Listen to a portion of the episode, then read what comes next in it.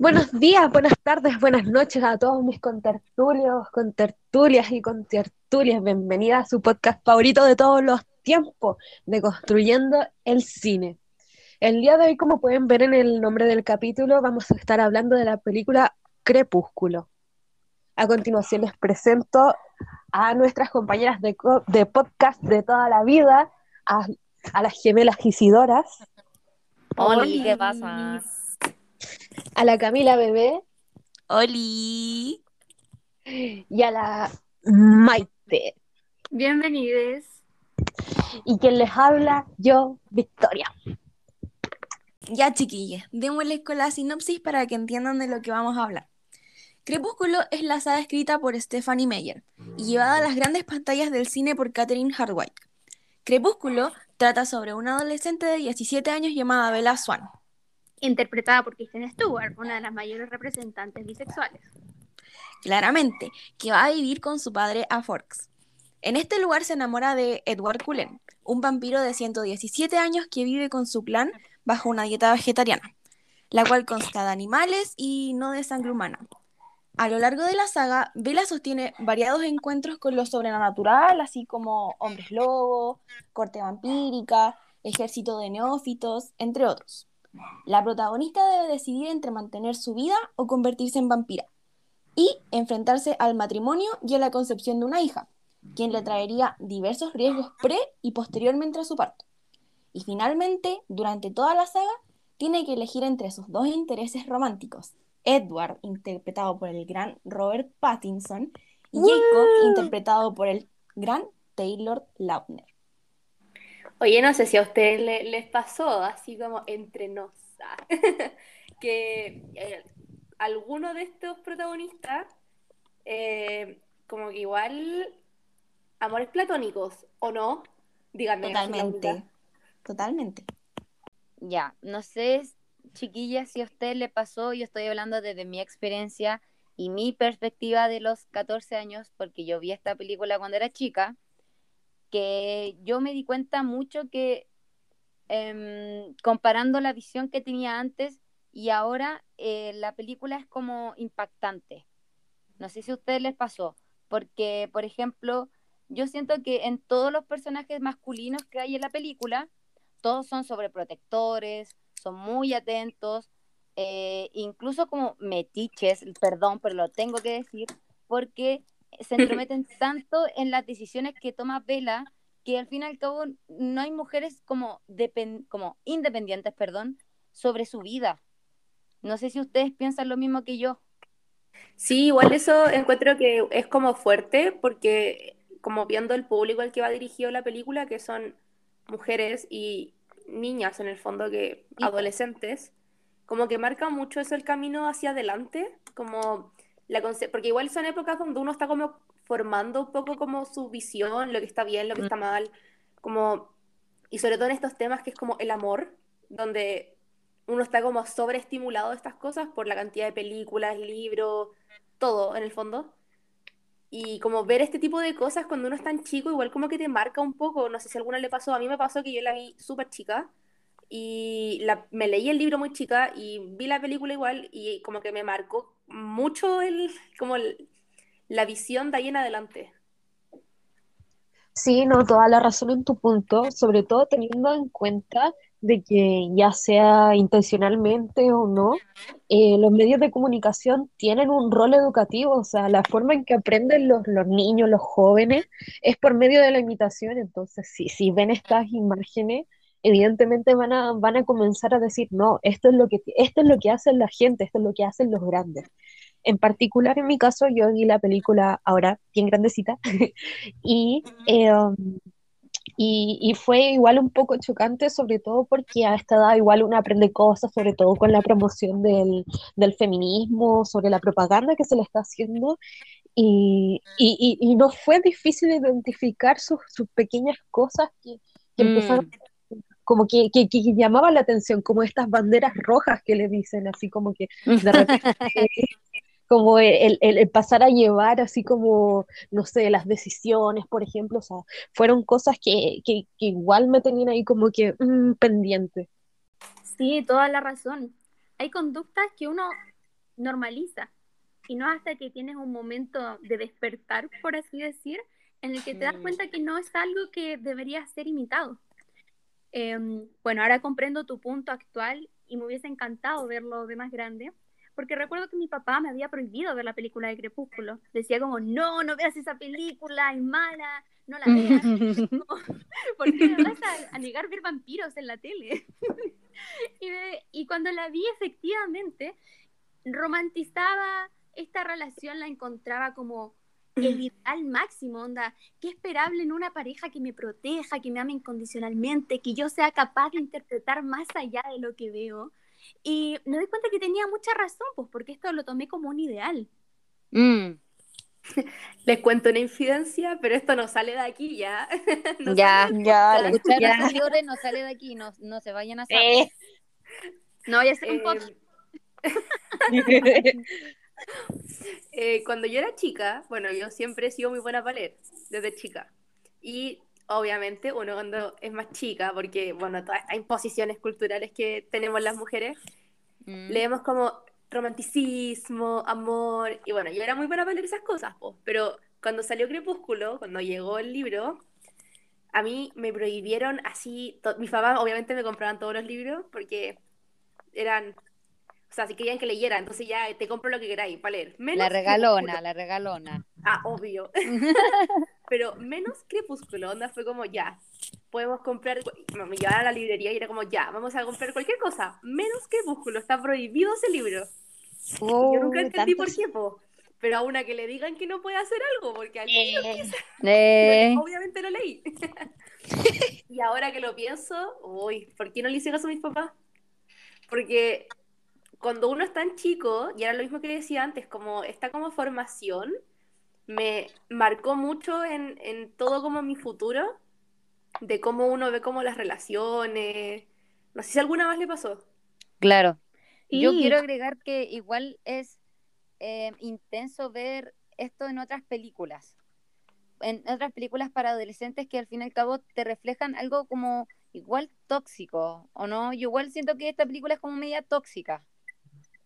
A mí me pasaba de que buscaba tener esta pasión que mostrar en las películas, de esto de las miradas, de que no se necesitaba comunicación, pero cuando trataba de tener una relación, no me sentía feliz y era como, aléjate de mí, quizás no estoy hecha para el amor, porque no, no me sentía feliz bajo esas propias actitudes. Mm, Y es algo muy loco si pensamos en lo que mencionaban, de que va para un público adolescente.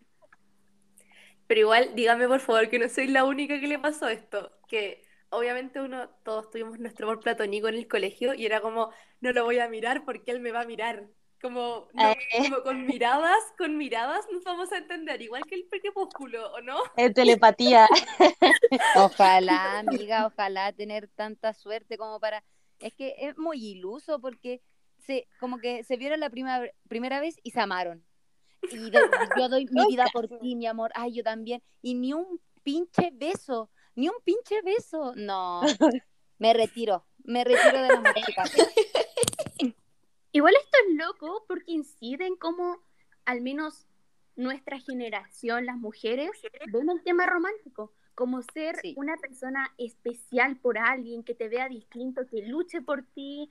Em, toda esta idea va fundamentada y nos ayuda como a seguir con los roles. ¿No mencionabas algo así el otro día, Cami?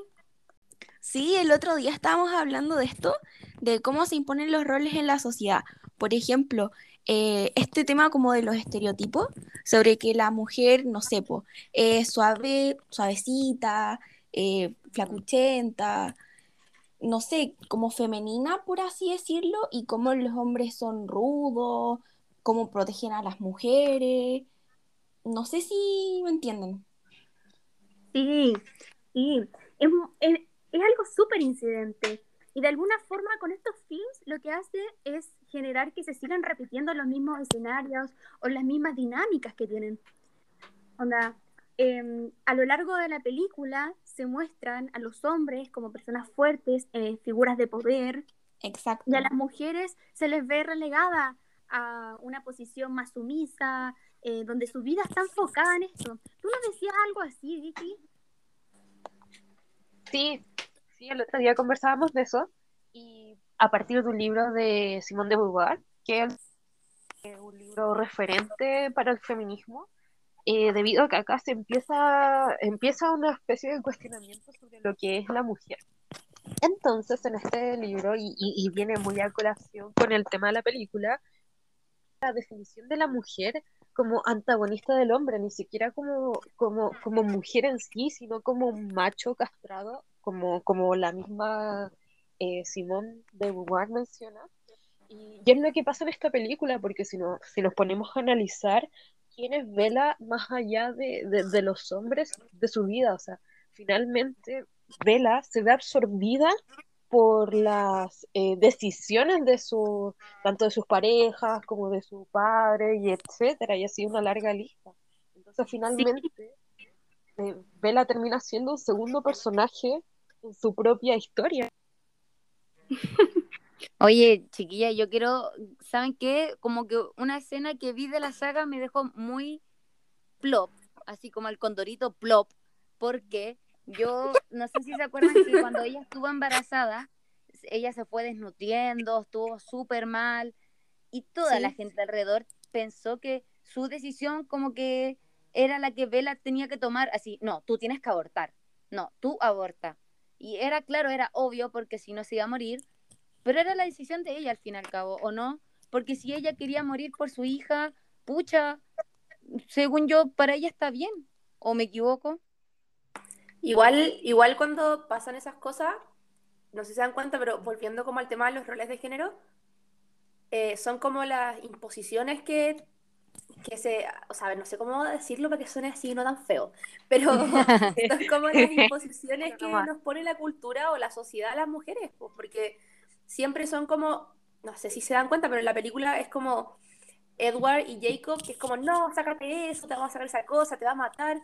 Y es como todo el rato ellos los que como que sienten que tienen todo el poder para decir esas cosas sobre Bella. Ay, Y al sí. final siempre se muestra a los hombres de esa forma, como súper, como machos, hombres fuertes. No sé si, no sé si notan eso, igual. Sí, sí, incluso se muestra de una manera mucho más calladita, más sutil, al tratar de darnos ciertas libertades o ciertas ideas de que Bella tiene el control en su vida. Porque, por ejemplo, recuerdo que con el tema del consentimiento, eh, Ujú. Jacob eh, le da un beso a Bella diciéndole de que ella quería hacerlo, pero que no se atrevía, no lo quería aceptar. Y Mal. eh, después Edward la defiende y le dice, no le des un beso a menos de que ella te lo pida. Y todos como, wow, es el rey del consentimiento. Pero en realidad transgrede muchas cosas más allá. Y tratan de tomar estos mini ejemplos como que existe control en la vida de Bella por su parte, pero en realidad no.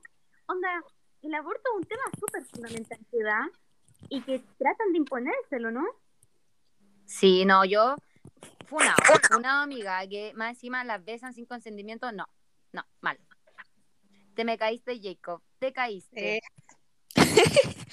Siéndole sincera, me cargó mucho eh, el que le quisieran imponer este, este tema de que ella abortara. O sea, no respetaron su decisión como mujer de querer dar a luz y todos le imponían el aborto y no, de- no respetaron su decisión. Los estereotipos, como, a mí me molesta un poco ese estereotipo de que la película termina siendo ya casada y con hijo. Fin, feliz para siempre. ¿Qué, qué, qué eso? Y amiga, tantos años que tienes tu vida por delante para estudiar, para conocer gente, no sé, para conocer lugares. Y ahí está, en la casa, con su hija que crece como tres años por día y su que no... No, no, muere nunca más encima. Como que esa es la nueva Bella idealizada, hermosa, porque antes era la única y diferente que ni siquiera se peinaba el pelo y ahora es guapa y es fuerte, igual que Edward. Entonces, final feliz, chicas. No sé si notan que, de hecho, yo lo encontré súper fuerte cuando, cuando pasó, cuando eh, Bella como se transforma, cuando se acaba la, la- la cuarta película y empieza la quinta, que ahí muestran como que eh, cuando se supuestamente muere, pero como que se transforma a vampiro, eh, estaba como súper demacrada antes de morirse, ¿o no? Cuando dio luz, Ujú. estaba como full demacrada. Y Sí, después como que, después de morir, aparece hasta maquillada. No sé si notaron eso, es como sí, what the fuck. ¿Quién despierta así? Por Dios. Más no, encima es como falso. la muerte, es como, se murió. Y y despierta así. Se Güey. murió, loco, se murió.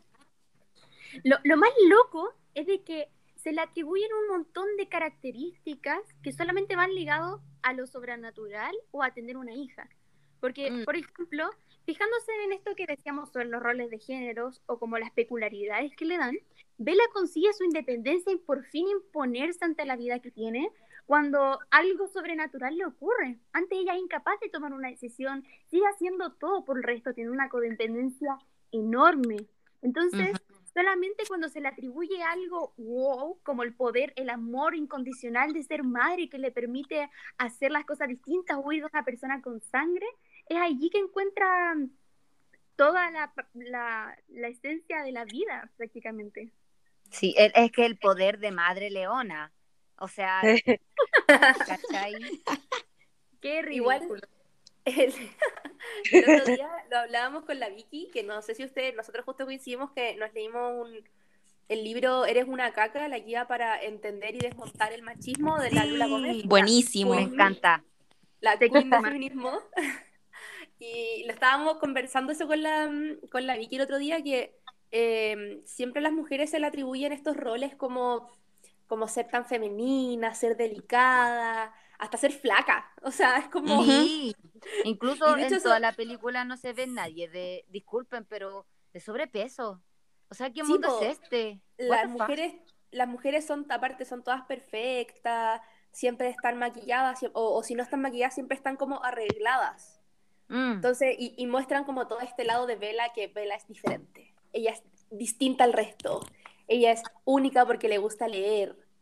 Entonces, Mm. no sé. Claro, ¿no? Sí, de hecho, no sé si concuerdan conmigo, pero la película básicamente es como que pusieron a modelos a actuar de vampiros y lobos, así como que, Sí, todo el rato. así como que todos son súper hermosos, o sea, todos son canónicamente hermosos, o sea, nada que decir en ese sentido. Igual da que pensar cuáles son los estereotipos que nos tratan de meter en la cabeza, así como que cuáles son las mujeres guapas o cuáles son los hombres guapos. Mm. Sí, pues si hasta su propia piel a la luz se ve brillante. O sea, que Eh. película esta. Oye, ¿Tú crees que sí. no voy a creer eso? No, no soy tan tonta. ¿m? Son la mejor parte de la película igual, ¿o no? Eh, Sí. No, con- concuerdo totalmente.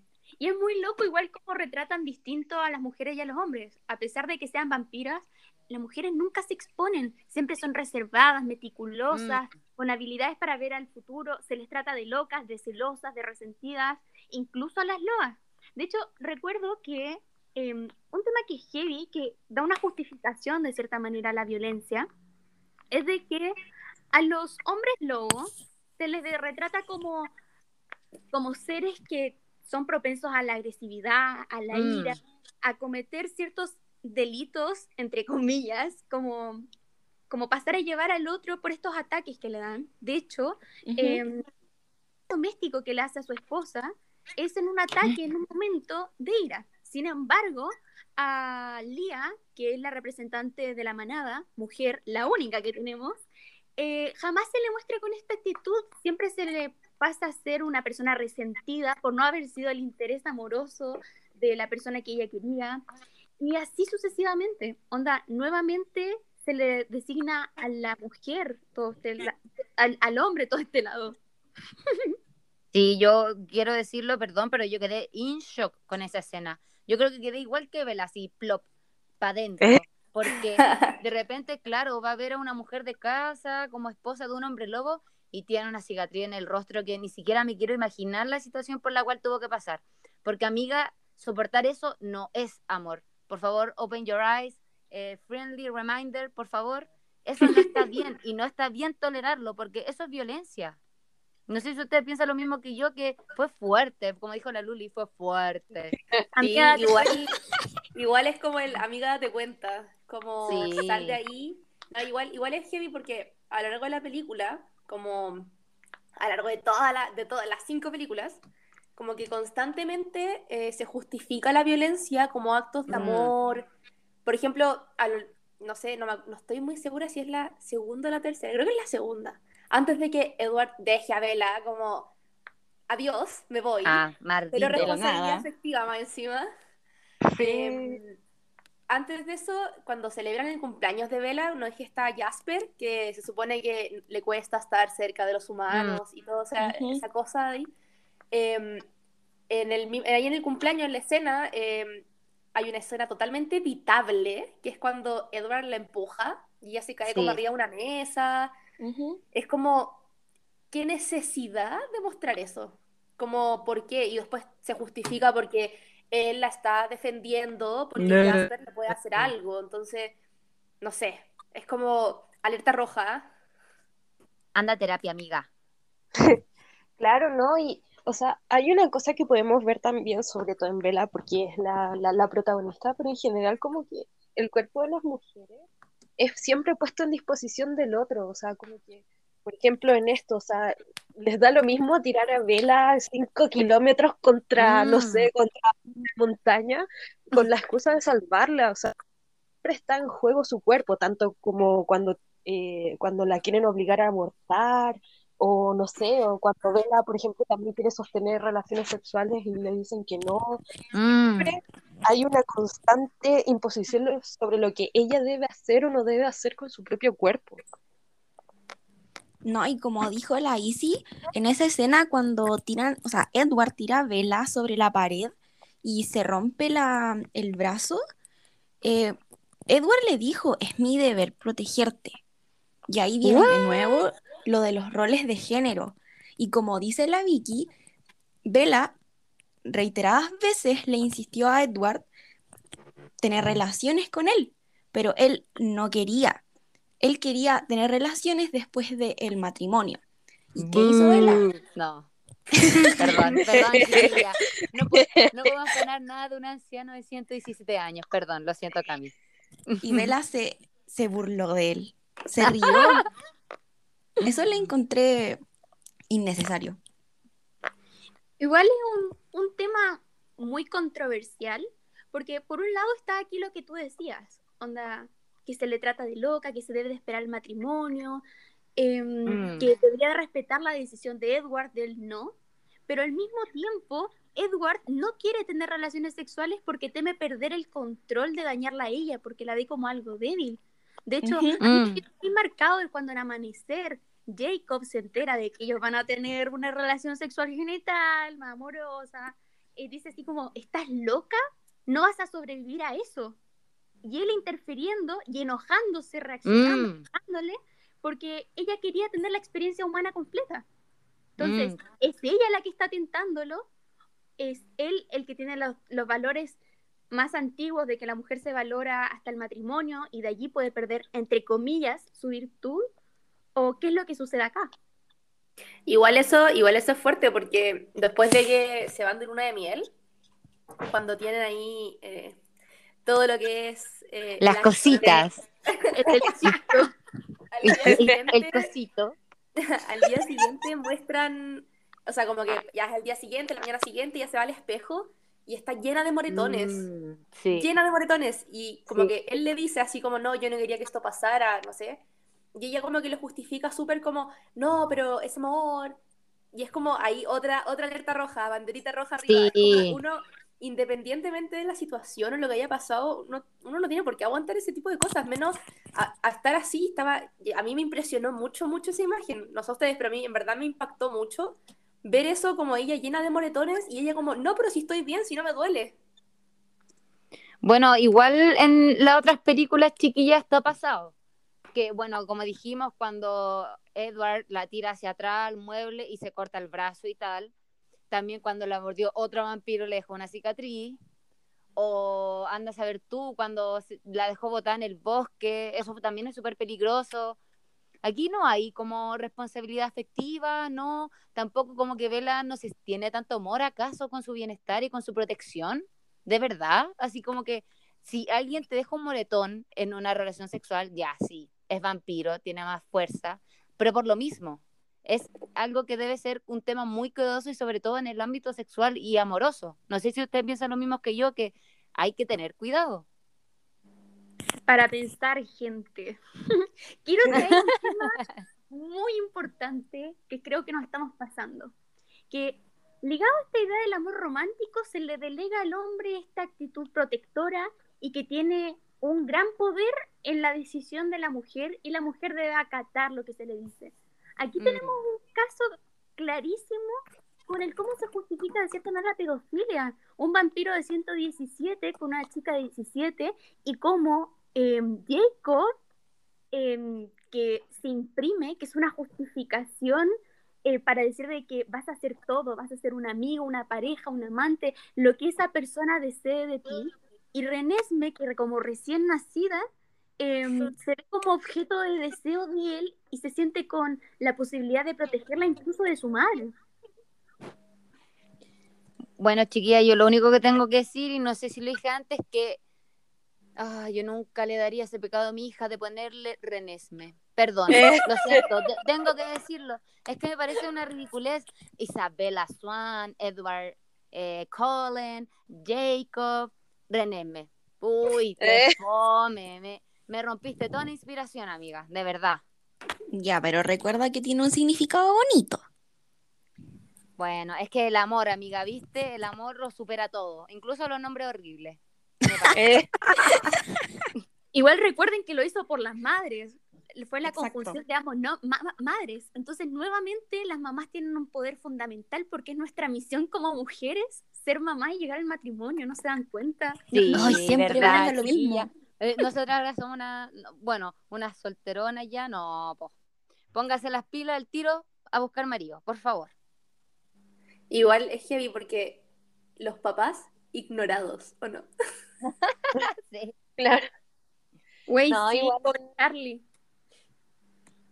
No, igual así como retomando un poco lo que había dicho Maite hace un par de sobre el tema de la pedofilia. Si lo pensamos, todo este sistema que nos dice cómo tenemos que ser, cómo tenemos que actuar, de qué cosas podemos o, o- o qué cosas no, eh, está en base a la cultura de la pedofilia, o sea, las mujeres depiladas, o sea, las mujeres inocentes, chiquitas, flaquitas, o sea, Mm. entonces, también en la película se puede ver reflejado eso, o sea, como el, el considerar a una persona eh, parecida como a un niño atractivo. Uf, sí, ahí sacaste muchos temas que siguen presentes en la sociedad y que todavía falta de que se tome la relevancia. Creo que aquí el análisis fundamental que tenemos a lo largo de la película es, por favor, gente, no deje a niños adolescentes ver esta película de una manera inocente, creyendo Por todo lo que como que este es el arqueotipo de las relaciones, sino de una mirada crítica de que, por favor, trate de no repetirlo, piense en su amor propio antes que buscar complacer al otro. Igual eso, yo ahí quiero decir algo importante. Si van a ver, o sea, como hablándole a los adultos que nos escuchan, que son pocos, pero igual alguien nos escucha, estoy segura de eso. Alguna mamá por ahí nos debe escuchar, algún papá, yo lo Un sé. saludo a la mamita. que si van a hacerlo, o sea, vean esta película con sus niñes, pero háganlo con una visión crítica todo el rato, crítica. Sí. Porque, por ejemplo, yo, y yo vuelvo a insistir en mi super infidencia de hace un rato atrás. ¿Por qué no le hice caso a mis papás? ¿Por qué? Me arrepiento, totalmente. Porque al final uno, y a mí me pasa mucho ahora, muchísimo, que vi- me crié en una sociedad que me hizo ver las cosas de una forma que por ser mujer tengo que hacer ciertas cosas, y sobre todo en el tema de las relaciones, que ahora me he visto muy afectada con eso, y yo sé que no soy la única que le pasa. Entonces igual es- eso es como, como importante, como hacer eso, hacer esa, ese, mm, como esa visión crítica con los niños, porque, y su, supervisión, todo el rato supervisión, sobre todo en este tipo de películas, o muchos, muchos, muchas películas de este tipo, o libros, que nos ponen esa banderita roja.